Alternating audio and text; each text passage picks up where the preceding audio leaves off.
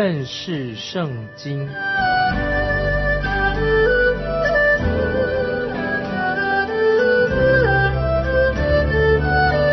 认识上帝的话，把上帝的话带到全世界。本节目是由认识圣经机构和环球广播电台联合制作，欢迎收听。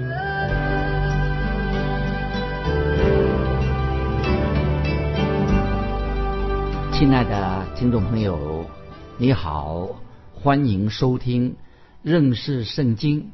我是麦基牧师。我们继续看旧约的撒加利亚书，撒加利亚书。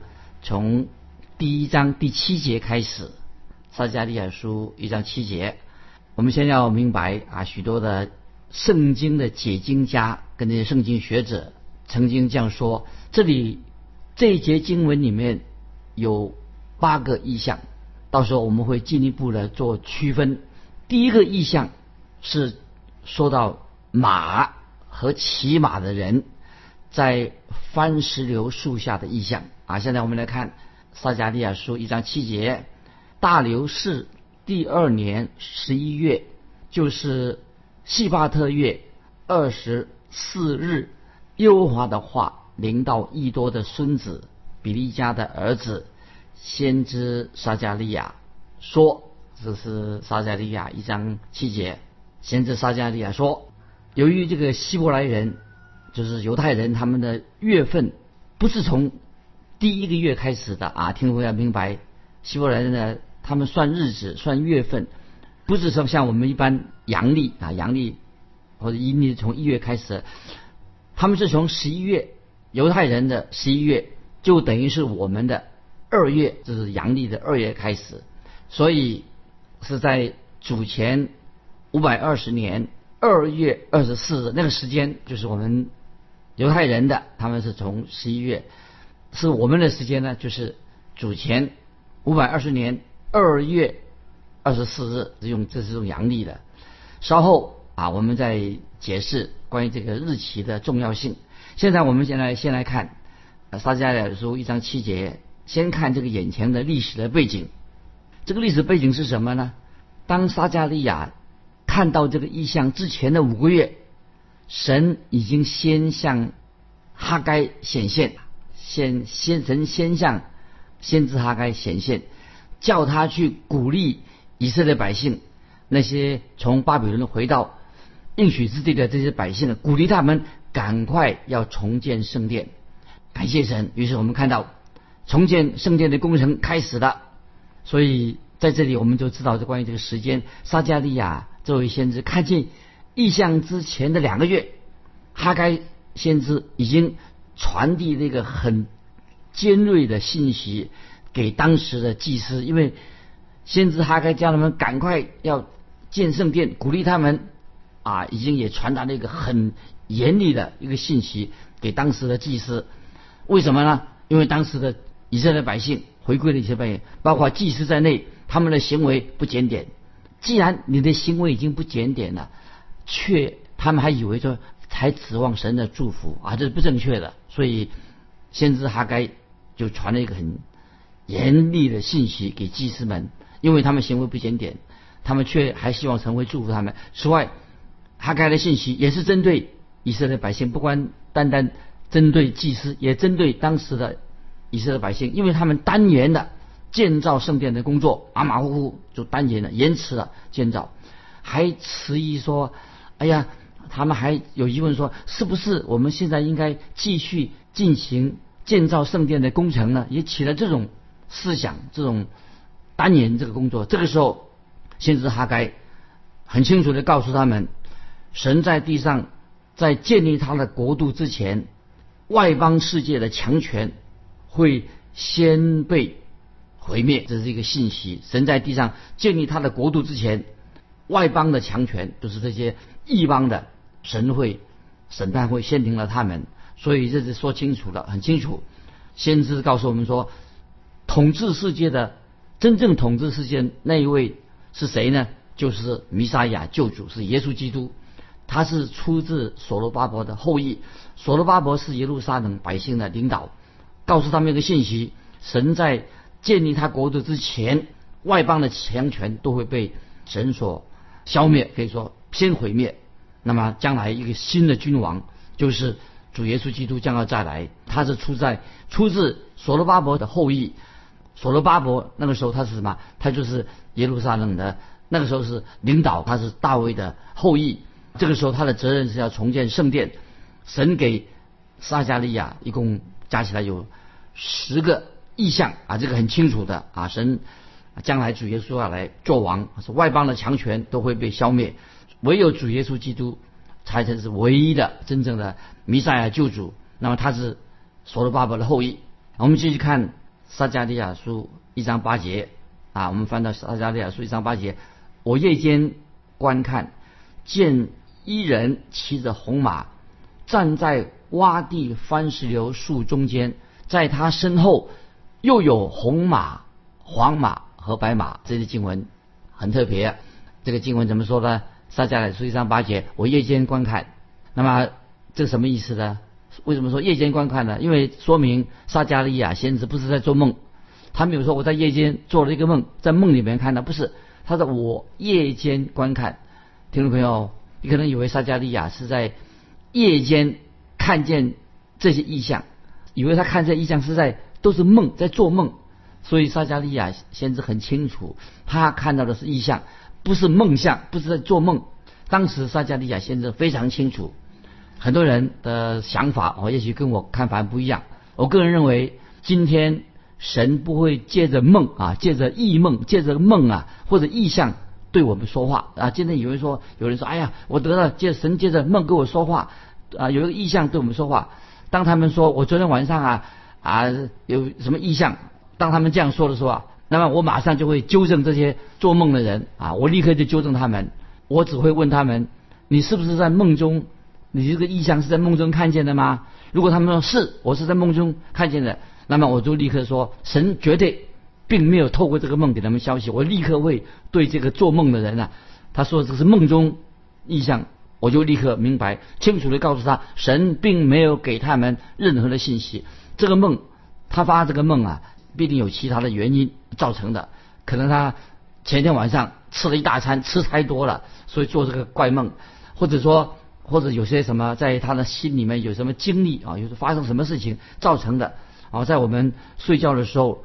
如果说你心里面在睡觉之前，你心灵是无拘无束的，很轻松的，那么会漫游回想，会带我们进入这个梦乡。因此，听众朋友，我们可以确定，神不会在梦中对你对我说话，神不会借着梦来向我们启示。所以，听众朋友特别要注意。我们现在我们看撒加利亚先知怎么说。撒加利亚他是清楚，他不在这做梦。撒加利亚说。我观看，所以要知道神怎么样向撒加利亚这位先知显现，对他说话很重要。这里说到看见，撒加利亚用一个很戏剧化的方式来介绍他所神给他看见的一个意象。那么，我认为翻译圣经的人应该用这个看见，我看见啊，加一个惊叹号，这说明什么？就是看见什么？就是请注意的意思。所以撒加利亚说：“我观看。”我看见，所以要加一个什么？这个一个惊叹号，就是说，意思说，请注意啊！这我观看是叫他们请注意，然后注意什么呢？就看见什么？看见一个人骑着一匹红马，见一人骑着红马。这个经文告诉我们，这是谁呢？当然，听众朋友，你可以猜猜是谁呀？就是道成肉身之前的主耶稣基督，他就是主耶稣，还没有道成肉身之前的主耶稣基督。那么，听众朋友，你会问说：“哎，嗯嗯，麦基牧师，你怎么知道啊？”因为注意，我们继续看十一、十二节的时候就知道了。因为他是耶和华的使者，所以在旧约圣经，听众朋友，旧约圣经说到耶和华的使者，在旧约圣经里面，耶和华的使者其实他就是神。旧约圣经耶和华的使者就是新约圣经里面的主耶稣基督，主耶稣基督也是神的使者，也可以说就是神自己，神自己。主耶稣就是救主弥撒亚，在这里撒加利亚啊，在这里看到什么呢？就看到道成肉身之前的主耶稣的样子。他看见什么？他看见神在观看，神在管理这个世界。所以先撒加利亚先知看见什么？这个世界是什么？是由神在掌管的，不是人掌掌管，也不是由魔鬼掌管的。虽然我们知道啊，撒旦，我们称这个撒旦是这世界上的魔君，也就是说，撒旦从这个属世的这个体制、世界的体制啊，好像撒旦在管理，他统治这个世界。今天我们的这个属血气的这个世界，当然是受撒旦在操纵的，但是耶稣基督仍然是作王，他在这个整个宇宙当中，神没有放弃主耶稣。在这个世界上，他是世界上做主做王的地位，所以神没有把这个整个宇宙已经完全交给这个撒旦了，还是由神所掌管的。所以听众朋友，这个我们要很清楚明白这一点。即使在这个时刻，我们知道主耶稣仍然怎么样啊？今天仍然在照顾听众朋友，照顾神自己的儿女。所以今今天我们知道，此时此刻主耶稣。乃是掌管这个世界的，在眷顾他自己的儿女，所以听众朋友，我们应该啊心里面有这样的把握。所以这个时候，先知撒加利亚他这个意象当中，也告诉天先知撒加利亚，神依然是掌管眷顾以色列这些百姓这个国家。所以在这个意象当中啊，很清楚的啊，神保守自己的儿女。所以听众朋友，我们基督徒实在应该有很大的安慰。我们活在这个大的宇宙当中，有银河系啊，很多的银河，数不清的星球啊。那么知道谁在眷顾呢？当然，神仍然在做王，神在眷顾我们，神要保守每一位基督徒，保守听众朋友这个意象啊。所以撒加利亚所传的这个意象啊，啊，这个信息是非常的令人感动的，非常美好。先知撒加利亚啊，会给我们很安慰的信息。那么这是其中一段给我们安慰，听众朋友特别注意。说到这个人，说这个意象，有个人啊，骑着一匹红马，一匹红马是什么意思呢？听众朋友想想，骑着一匹红马，红色代表什么呢？红色代表血，代表流血。那么在启示录，我们也看到红色代表什么？不但代表血，也代表征战、征战、作战的时候啊所流出的血。现在这个骑在红马身上的是谁呢？是代表什么？乃是代表主耶稣基督。他自己这个要流出他自己的宝血来洗净、救赎啊，我们这些罪人，表明说主耶稣看顾这个世界，他眷顾这个世界，他为世人舍命，那么他流出他的宝血来拯救我们。再看刚才我们读的这个撒加利亚书，他说在他身后又有红马、黄马、白马，这里什么意思呢？身后又有红马、黄马、白马什么意思？不是说。有很多人正在骑马，不是这个意思。那么我们可以这样啊推想，就是每一匹马后面的这些马，每一匹马上面都有一个骑士。然后这里我要举个例子来说明。那么神很清楚的告诉我们听众朋友啊，我们要应该明白，神没有把所有的奥秘都告诉我们，所以神也没有把世界上任何的事情的细节解释的清清楚楚告诉我们没有。但是我们可以清楚的说到。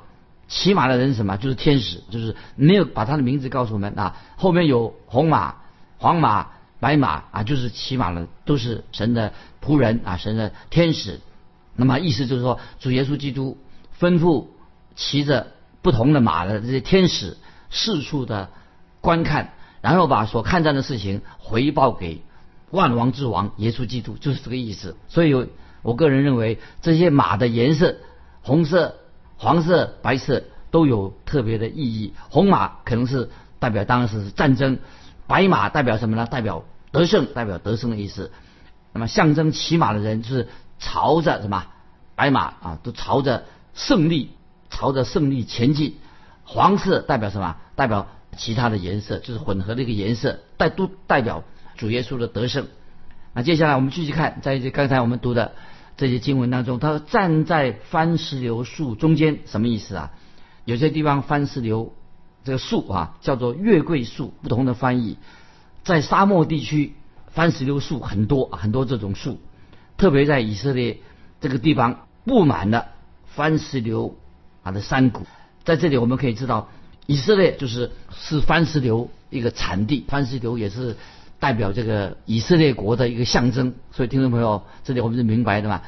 有些树木、有些植物用这个树木植植物来代表一个国家啊，比如说橄榄树，无花果树、番石榴树、葡萄树，其实这个树都有其中的属灵的意义。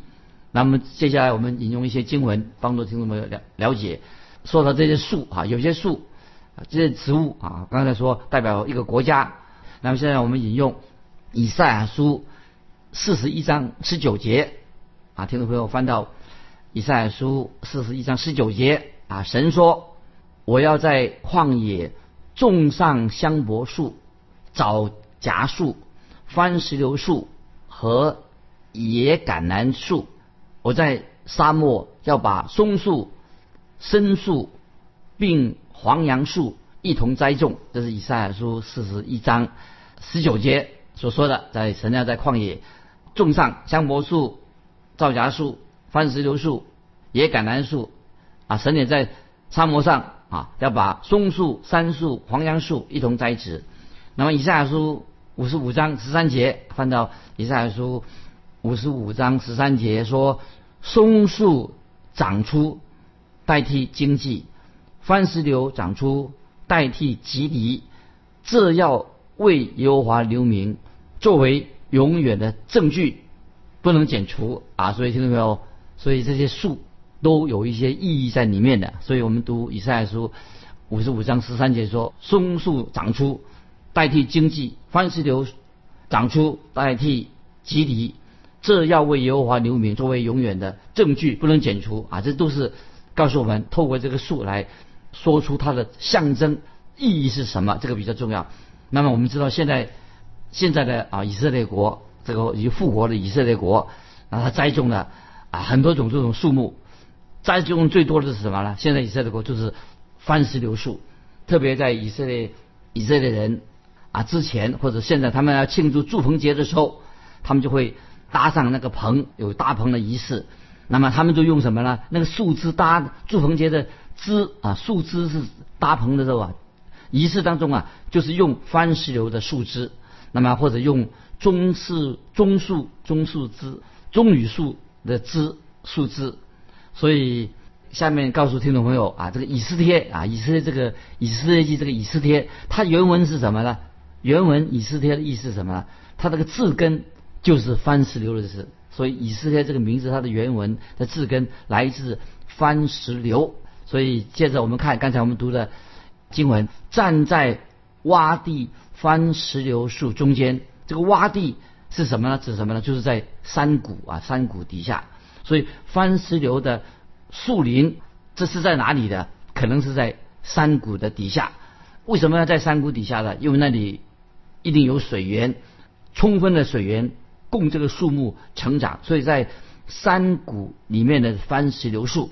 可能就是象征以色列这个国家，也可以说以色列这个时候啊，它现在什么也也陷在这个谷底了啊，陷在这个山谷里面了。那么在结束啊，刚才我们引用这个撒迦利亚书这些经文之前，我们再回到我要强调说，骑在红马上的骑士就是一个预表，一个象征。记得刚才。我们所读的撒迦利亚书这些经文，骑在红马上的骑士乃是什么？预表主耶稣基督，就是将来主耶稣将来要统管世界，耶稣基督要做万王之王、万主之主啊，就是这个这个意思。所以在这段时间，主间还没有来，再来的这时间做王的时间呢，他在巡逻观察这个世界啊。所以现在我们今天活在这个世界当中，谁在做王？当然主耶稣在做王。啊，他在巡逻、观察这个神所管理的世界，所以我看我认为骑在其他马上这些受造的天使，他们都跟啊主耶稣在一起啊，神赐给他们权柄啊，那个世界是由他主耶稣来掌管的啊。我们继续看撒迦利亚书一章九节，撒迦利亚书一章九节，我对与我说话的天使说：“主啊，这是什么意思？”他说：“我要指示你。”这是什么意思？看怎么就做解释了。撒迦来书一章九节，我对于我说话的天使说：“主啊，这是什么意思？”我们也会有这样问题。那么，所以现在我们看主耶稣啊，我们的主怎么解释？撒迦利亚书一章十节，一章十节，我们来看那站在番石榴树中间的人说：“这是奉耶和华差遣，在遍地走来走去的，在遍地走来走去。这节经文特别好，意思是什么？就是神的天使在遍地巡逻，遍地巡逻，神掌管这个宇宙啊，遍地巡逻。撒迦利亚书一章十一节，我们看再来解释那些骑马的对站在番石榴树中间耶和华的使使者说：“我们已在遍地走来走去，见全地都安息平静。”这个经文什么意思？什么叫做见全地都安息平静？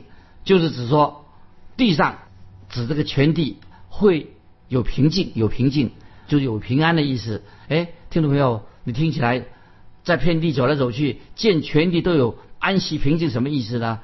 会不会听起来有点奇怪啊？因为看我们的人类历史啊，有五千年哈，五六千年或者六七千年的人类历史当中，其实在有人类历史记载以来，只有两百年的平安的时间，六七千年的人呢哈，其实只有两百年是真正没有战争的。我们知道人类的历史啊，人类历史记载什么？人类是凶残的、好战的啊，心中常常有。征战的、打仗的念头，杀人放火，这个人的七千年人类历史或者五千年人类历史什么，只有两百年呢，真正没有战争的。所以，听众朋友，只有一段时间，听起来好像是什么，好像是平静的。那但是那种和平是什么呢？还是只是暂时的？除非耶稣来做王，才有真正的和平。那我们继续看撒迦利亚书一章十二节，一章十二节。于是耶和华的使者说。万军之耶和华，你恼恨耶路撒冷和犹大的诚意已经七十年，你不怜悯，要到几时呢？啊，这这这个问题了。这是撒加利亚说。于是耶和华的使者说：“万军之耶和华，你恼怒耶路撒冷和犹大诚意已经七十年了，你不怜悯，是怜悯要到几时呢？”这里说到这个历史，神恼怒耶路撒冷跟犹大诚意已经七十年了。我们知道耶路撒冷。仍然躺在废墟当中，一片废墟，然后已经躺着了废墟变成废墟七十年了。那么以色列百姓已经回归到故土去了，那么也要重建耶路撒冷，重建圣殿的。所以他们就呼求说：“还要等多久啊？神啊，你才祝福我们呢？”其实神已经给他们答案，神已经对他们说的很清楚：神不喜悦，不喜悦列国，不喜悦这些列国，这外邦的国家，那些国家。为什么神不喜悦的？那些外邦的国家好像他们国家很平安，但是他们忽略了耶路撒冷，他们正在受苦，所以神不喜悦。神说的很清楚，神不喜悦这些列国，他们有和平有平安，却忽略了耶路撒冷，他们遇到困难，因为神仍然爱耶路撒冷。所以听众朋友，全世界的国家，也许包括今天都漠视耶路撒冷，但是神却要。怜悯耶路撒冷这个地方，所以列国对耶路撒冷本来他们应该对耶路撒冷也有责任，但是现在列国的君王啊，这列国都在享受太平，但是我们知道今天世界上任何的国家啊，没有归向独一真神的国家的话，他们的和平太平不会太太久的，所以这可以应用在今天我们现在，所以我们知道。我们今天怎么应用这节经文呢？在主耶稣再来建立他新国度之前，这个世界以前的好，现在也好，不会有永久的和平，因为主耶稣他是唯一的和平之君。所以在这段期间，神要给我们的和平，当然也很重要。现在神给我们的和平什么呢？就是要我们信耶稣，与神和好。因为主耶稣定十字架已经赦免我们的罪了，所以我们当我们与神建立好的关系，与神和好的时候，我们心里面啊才有真正的和平。那么一个真正内心与神和好的人呢，才能够跟邻舍、跟邻居啊，比互相和好，那么列国才能够共存。如果一个没有基督的国家，听众朋友，我这里强调，没有基督的国家，这个世界不会有真正的和平的。所以耶路撒冷这个地方仍然是和平的关键。所以我们看，在撒加利亚这个时代，当时的列国啊，很想要推行什么和平政策，但是他们想要推行和平政策，却忽略了耶路撒冷这个城市啊。所以我们知道，马代波斯人他们曾经统治这个世界，在他们之前，巴比伦帝国也统统治过，消灭了埃及、亚述国，他们也统治这个世界。然后马代波斯国，那么又毁灭了巴比伦帝国，他们的都有广大的领土，那么但是却没有什么真正的和平，没有真正的和平。所以这个世界，这个世界上虽然我在说会有一段短暂的和平时间，但是这种和平不会持续太久啊。所以我们看见巴比伦帝国啊灭亡了，然后波斯帝国起来了，最后又谁又出来了？希腊亚历山大大帝从西方出来的，所以又破坏了啊这个波斯帝国，所以表示说人类的国一个国家对一个国家都是在征战，不会有真正的和平，除非和平之君耶稣基督到来，未来在主耶稣再从天上再来，在耶路撒冷作王，这个才是真正的和平。所以听众朋友看我们人类历史。或者五千年，或者七千年，没有两百年真正和平的时间。所以我们知道，今天的国与国之间的，并没有真正的和平，除非和平之之君主耶稣基督从天上再来的时候啊，才有真正的和平。今天我们就分享到这里，接下来要问听众一个朋友，欢迎你来信分享，你认为世界的和平会很快的到来吗？那么我们基督徒。该如何得到这个和平？